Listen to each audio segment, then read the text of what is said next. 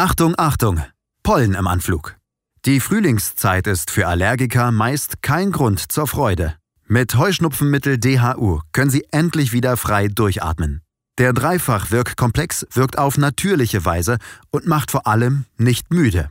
Zu Risiken und Nebenwirkungen lesen Sie die Packungsbeilage und fragen Sie Ihren Arzt oder Apotheker. Aufgepasst! Einmal tief Luft holen und viel Spaß mit diesem Podcast. Vita Talk. Fühlen, hören, verstehen. Der Podcast rund um Vitalität und Gesundheit von praxisvita.de. Mit Antje Radünz.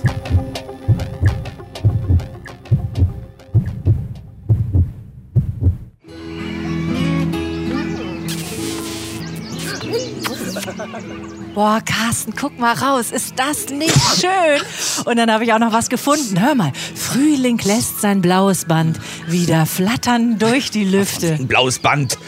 Pollen, nix als Pollenflattern da. Och, guck mal, hör doch mal, süße, wohlbekannte Düfte. Streifen ahnungsvoll das Land. Nee, ist klar. Als wenn, wenn ich mit dieser Nase auch noch irgendwas riechen könnte. Och man, guck mal, Veilchen träumen schon, wollen balde kommen. Ich träume gar nichts mehr. Ich kann nämlich nicht mehr schlafen. Ah, So jucken und drehen mir die Augen. Och, echt, horch! Von fern ein leiser Hafenton. Frühling! Ja, Frühling, du bist's. Dich habe ich vermisst. Ja, ja, nee, ist klar. Ach, du bist schuld. Frühling. Ha, sieh bloß so, du. Dass wenn wir uns niemals treffen, sonst, sonst, sonst... Oh Das Mann. Carsten, dich hat's aber wieder mal erwischt. Heuschnupfen oder was ist das? Schlimm. Schlimm. Jedes Jahr. Jedes Jahr. Ich juck mich noch tot, du. Hier, guck mal. Alles versucht. Ich habe alles versucht. Jedes Jahr dasselbe. Es wird immer schlimmer. Du, ich gehe da nicht mal raus. Ich gehe nicht mal raus. Ach Mensch, das klingt wirklich nach großer Not. Blütenpollen, aber auch Insektenstiche oder Tierhaare lösen derartige Beschwerden aus. Mehr und mehr Menschen leiden an Allergien. Beim Kontakt mit dem Allergen reagiert das Immunsystem über. Mit einer eher harmlosen Rötung bis hin zum lebensbedrohlichen Kreislaufzusammenbruch. Was ein eigentlich ungefährlicher Stoff im Körper eines Allergikers auslösen kann, fragen wir heute im Vita Talk den Allgemeinmediziner und Facharzt für Naturheilverfahren Dr. Med Markus Wiesenauer in seiner Praxis in Kernen. Nehmen Sie uns doch bitte mit auf die Reise durch unseren Körper, Dr. Wiesenauer. Was ist da los, wenn wir allergisch reagieren? Ja, das ist natürlich ein spannendes Thema, weil das zeigt sich einmal mehr, wie sehr im Mittelpunkt äh, bei Menschen dieses Immunsystem steht. Immunsystem kann man auch vereinfacht als System darstellen, welches gewissermaßen für unsere Gesundheit zuständig ist. Und wenn das nicht richtig funktioniert, dann können sich daraus Krankheiten entwickeln, wie zum Beispiel diese allergischen Erkrankungen. Warum manche Menschen allergisch reagieren, das kann man zwar oft, nicht immer, aber oft zurückführen auf ganz bestimmte Auslöser. Aber warum das dann letztlich bei diesem Menschen so ist, das bleibt immer noch ein Geheimnis der Natur. Mhm. Dieses Geheimnis habe ich versucht, mal so ein bisschen zu lüften. Da begegnen mir Dinge wie Erklärungsmöglichkeiten, dass Gene verantwortlich sind, dass Lebensgewohnheiten verantwortlich sind, unsere Umwelteinflüsse oder sogar unsere hygienischen Vorlieben oder Abneigungen. Was sagen Sie dazu, Herr Dr. Wiesenauer? Ja, das trifft natürlich in irgendeiner Form sicherlich zu, oftmals natürlich als äh, Gesamtpaket äh, sozusagen, aber es bleibt immer noch die Frage, warum eben manche Menschen ähm, so reagieren. Und äh, das ist ja eben das Problem oftmals auch bei Nahrungsmittelallergien. Dann sagt man wieder, ist es nur eine Unverträglichkeitsreaktion oder ist es wirklich eine Allergie im eigentlichen Sinne, die man dann natürlich immunologisch, sprich im Blut nachweisen kann. Da besteht und weiterhin eben ganz viele Fragezeichen und eine Herausforderung natürlich für die Forschung in der Allergologie. Mhm, Das kann ich mir vorstellen. Wenn ich nur mich als Beispiel nehme, ich hatte niemals irgendwelche Allergien und kriegte plötzlich mit Mitte 30 eine Tierhaarallergie, aber nur gegen Katzen. Und wenn ich es äh, beobachte, auch nur bei bestimmten Katzen. Wie kann man denn das erklären, dass man mal und mal nicht allergisch reagiert? Das ist eine ganz individuelle Disposition, wie man dazu sagt. Um das jetzt konkreter zu fassen, das kann ich zum Beispiel auch mit unserer Stimmungslage, mit unserem Nervenkostüm zusammenhängen und oftmals machen ja äußerliche Faktoren, die sich dann bei uns im Emotionalen abspielen, eine gewisse Schwächung äh, des Immunsystems. Und deswegen hat man auch ja den Begriff geprägt der Psychoneuroimmunologie. Mhm. Da wird eigentlich schon sehr klar, welch komplexes System da dahinter steckt ja. mit der Psyche, die Seele, unsere Reaktionsweise der Seele, Neuro, die Nerven und damit natürlich dann alles münden in das Immunsystem. Und ich denke einfach, dass man nicht so ohne weiteres das mit eins zu eins vernetzen kann und sagen kann, na ja, äh, das ist jetzt äh, das Allergen, ob das jetzt das Tierhaarallergen ist oder eine ganz bestimmte Pollenart, mhm. sondern das ist oftmals ja dieses in der Zusammenschau der ganzen Reaktionen des Menschen zu sehen. Wenn ich das jetzt äh, höre, was Sie gerade gesagt haben, müsste ich doch eigentlich meinen, Mensch, im Frühjahr geht das los mit den Pollen. Da sind wir doch eigentlich alle gut drauf. Da verlieben wir uns, da kommt die Sonne raus. Also so psychologisch gesehen müsste das doch eigentlich dann alles fit sein und unser Immunsystem gestärkt. Und trotzdem leiden so, so, so viele Menschen unter Heuschnupfen, Schrägstrich Pollenallergie. Ja, und zwar leiden immer mehr Menschen darunter. Heutzutage ist es eine regelrechte Volkskrankheit. Und was noch hinzukommt, erstens mal ähm, werden oftmals auch äh, Kinder, ja man kann so sagen fast schon Kleinkinder von einer Pollenallergie befallen mhm. und Früher hat man auch gesagt, na ja, wenn man mal so die 40 erreicht hat, äh, dann braucht man sich um diese Krankheit keine Gedanken mehr zu machen. Weit gefehlt. Heute können sogar, ich habe solche Patienten, heute können sogar 70-Jährige und noch ältere Personen erstmalig an einer Pollenallergie leiden. Ja, und das ist ja ganz furchtbar, ne? Ich meine Atemnot, allergisches Asthma, juckende, brennende Augen, Fließschnupfen etc. etc. Das kommt ja dann wirklich alles. Und wenn Sie das festgestellt haben und wirklich diagnostiziert haben, Dr. Wiesenauer, dass es ein Heuschnupfen ist oder eine Pollenallergie, dann gibt es ja den nächsten Schritt. Dann muss man das Allergen finden. Was kommt dann auf die Leidenden zu?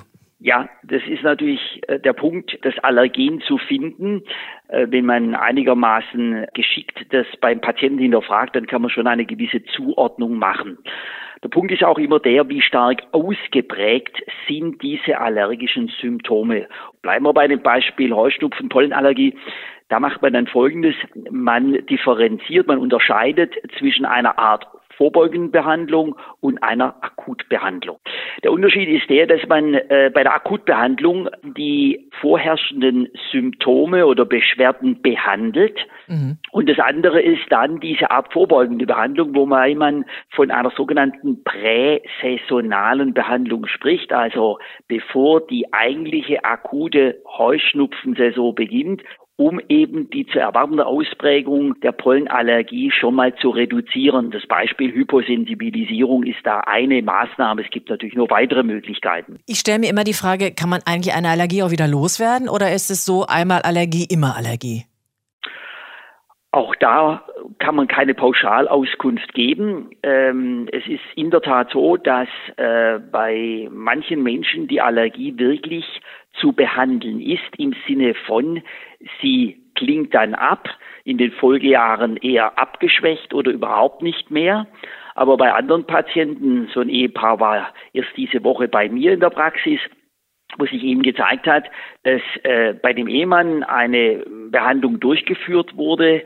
Äh, da ist äh, keine Pollenallergie mehr aufgetreten, seit Jahren schon nicht mehr, mhm. während bei einer, seiner Frau, die eine äh, vergleichbare Behandlung beim Allergologen hatte, da hat es überhaupt keinen Effekt gehabt. Mhm. Nun helfen Sie uns doch, Dr. Wiesenau. Was kann ich tun, äh, um mir sanft zu helfen, aber doch wirksam? Es ist ja nicht so, dass Pollenallergie gleich Pollenallergie ist, sondern dieser Heuschnupfen, der kann sich beim einen Menschen mehr im Bereich der Augen ähm, bemerkbar machen mit sehr unangenehmen äh, Juckreiz und Tränen der Augen. Beim anderen kommt dann noch äh, der Nasenfluss und das Niesen hinzu. Und beim dritten kann es durchaus auch sein, dass natürlich diese allergischen Reaktionen sich an den Atemwegen, im Klartext an der Lunge bemerkbar machen. Mhm. Jetzt würde ich mal das so einordnen und sagen, na ja, solange das die Augen und die Nase sind, kann man die Homöopathie sehr erfolgreich einsetzen. Man kann aber, wenn wenn vor allem die unteren Atemwege, also die Lunge mit beteiligt ist und das dann im Extremfall zu Atemnot führt, da kommt man dann mit einer Methode wie der Homöopathie logischerweise an die Grenze. Mhm. Aber das bedeutet noch lange nicht, dass man die Homöopathie absetzt, sondern die Homöopathie kann man weiterhin anwenden und würde dann zusätzlich eben einen entsprechenden Spray dem Patienten verordnen, der dann die Bronchien erweitert, damit äh, diese Atemnot abklingt. Mhm. Man kann natürlich in dieser Akutsituation zusätzlich zur Homöopathie auch äh, sogenannte Antiallergika einsetzen oder Antihistaminika einsetzen. Das sind also chemische Arzneimittel, die eine gewisse Dämpfung der Symptome hervorrufen. Und ich denke, das ist insgesamt bei der Behandlung der Pollenallergie was ganz Entscheidendes. Das eine tun, ohne das andere zu lassen. Hört sich für mich logisch an, hört sich aber auch gleichzeitig für mich nach einem langen Weg an. Ist es an dem? Nee, würde ich nicht so sagen. Und zwar natürlich ist es so, je nachdem, wie ausgeprägt und wie langdauernd erfahrungsgemäß beim Einzelnen dieser Heuschnupfen ist, würde man dann eben eine äh, sehr frühzeitige Behandlung beginnen und immer an Tagen, wo beispielsweise äh, ein verminderter Pollenflug ist, würde man dann auch durchaus mal eine Behandlungspause einlegen.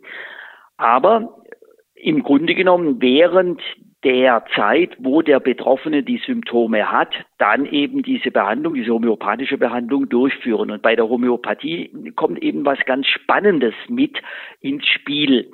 Die Homöopathie, die reguliert ja letztlich unsere Selbstheilungskräfte. Damit mhm. sind wir wiederum beim Immunsystem. Und mhm. das Spannende ist, dass die Homöopathie eben schon so eine Art Hyposensibilisierung darstellt. Das ist auch, ich sage es nochmal, Studien gesichert. Wenn das der betroffene Patient von Jahr zu Jahr macht, also immer in der akuten Phase seiner Pollenallergie, dann baut sich von Jahr zu Jahr diese Allergieneigung immer mehr ab. Das sind doch gute Nachrichten. Das heißt also, wenn ich stark pollenallergisch bin, muss ich jetzt im Frühling nicht mehr drin bleiben, sondern ich kann mich also aufgrund der Behandlungsmöglichkeiten, die Sie gerade beschrieben haben, tatsächlich auch nach draußen wagen?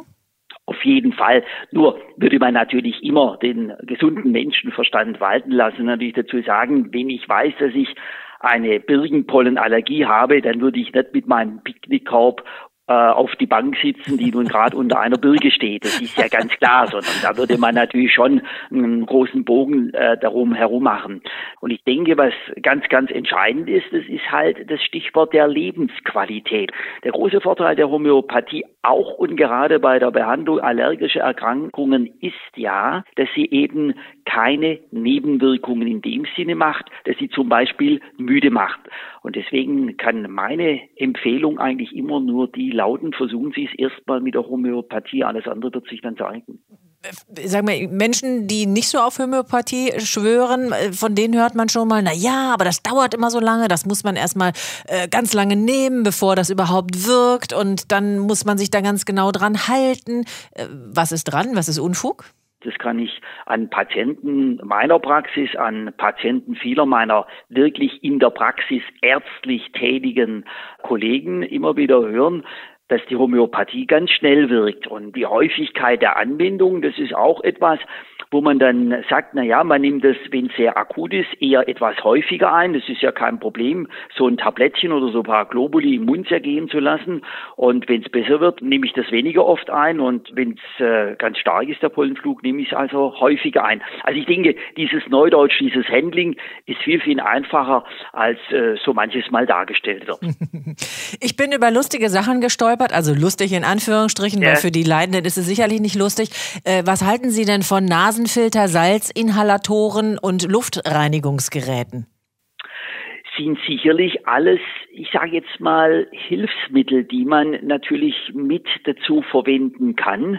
Mit äh, Nasenspülungen, mit speziellen Salzlösungen kann man machen, sollte man allerdings einmal am Tag oder jeden zweiten Tag machen. Ich würde immer empfehlen, das nicht zu oft am Tag machen, weil es sonst oftmals eher ins Gegenteil umschlagen kann im Sinne einer Reizung eben der Atemwege. Leiden Sie selber auch an einer Allergie?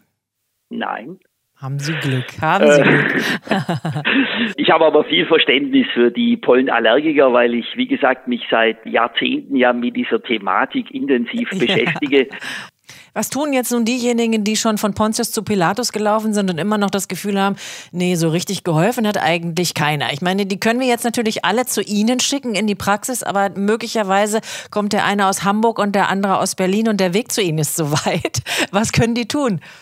Ja, ich denke mal, äh, die sollten sich erstmal sachkundig machen, ob die Diagnose dieser allergischen Erkrankungen so zutrifft, wie man das äh, Ihnen gesagt hat. Das ist so der erste Punkt. Mhm. Der zweite Punkt ist der, ich würde mich einfach mal informieren, welche grundsätzlichen Möglichkeiten es gibt und dann gibt es natürlich zum einen natürlich die Möglichkeit, äh, zum Beispiel in der Apotheke nachzufragen. Immer mehr Apotheken sind ja versiert in der Beratung von, ich sage jetzt mal, pauschalen Naturstoffpräparaten, wozu auch homöopathische Arzneimittel gehören.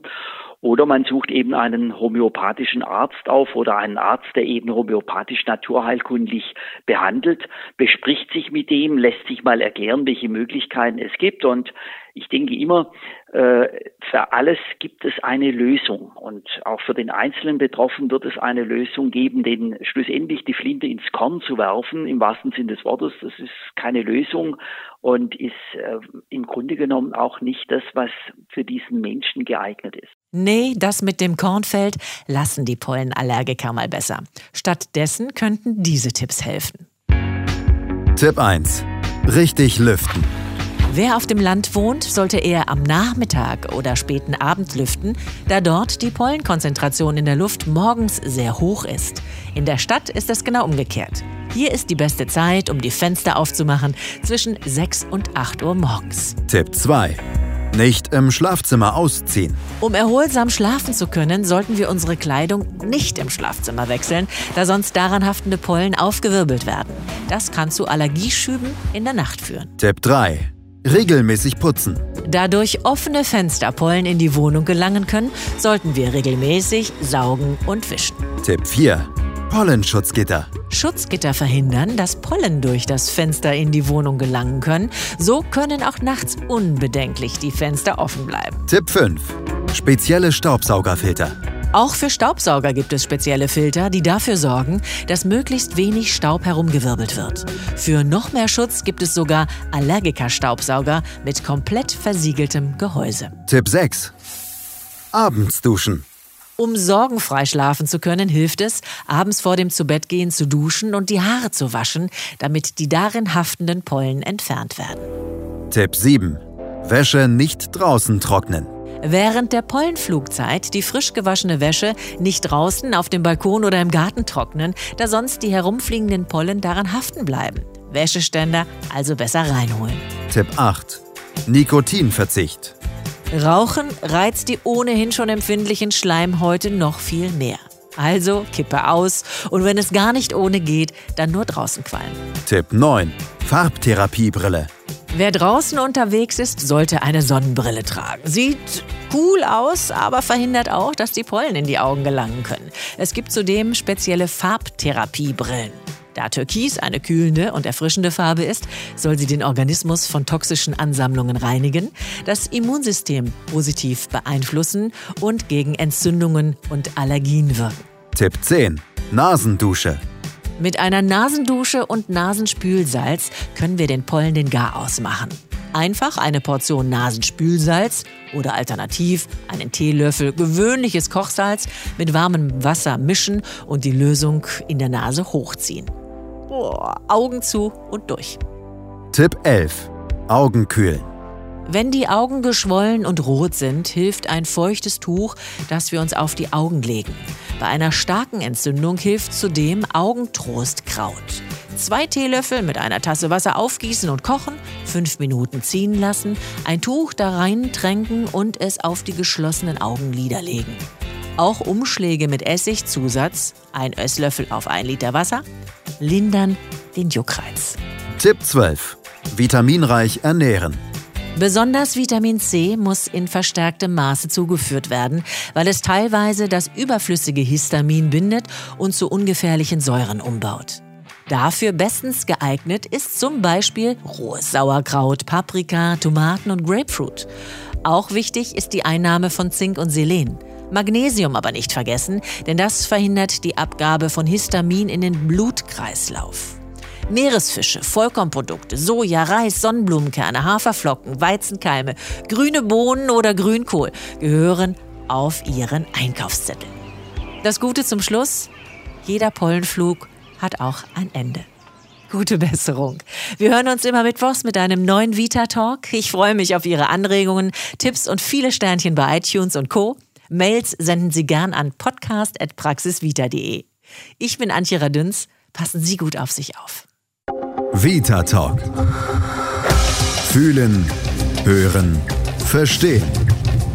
Der Podcast rund um Vitalität und Gesundheit von praxisvita.de.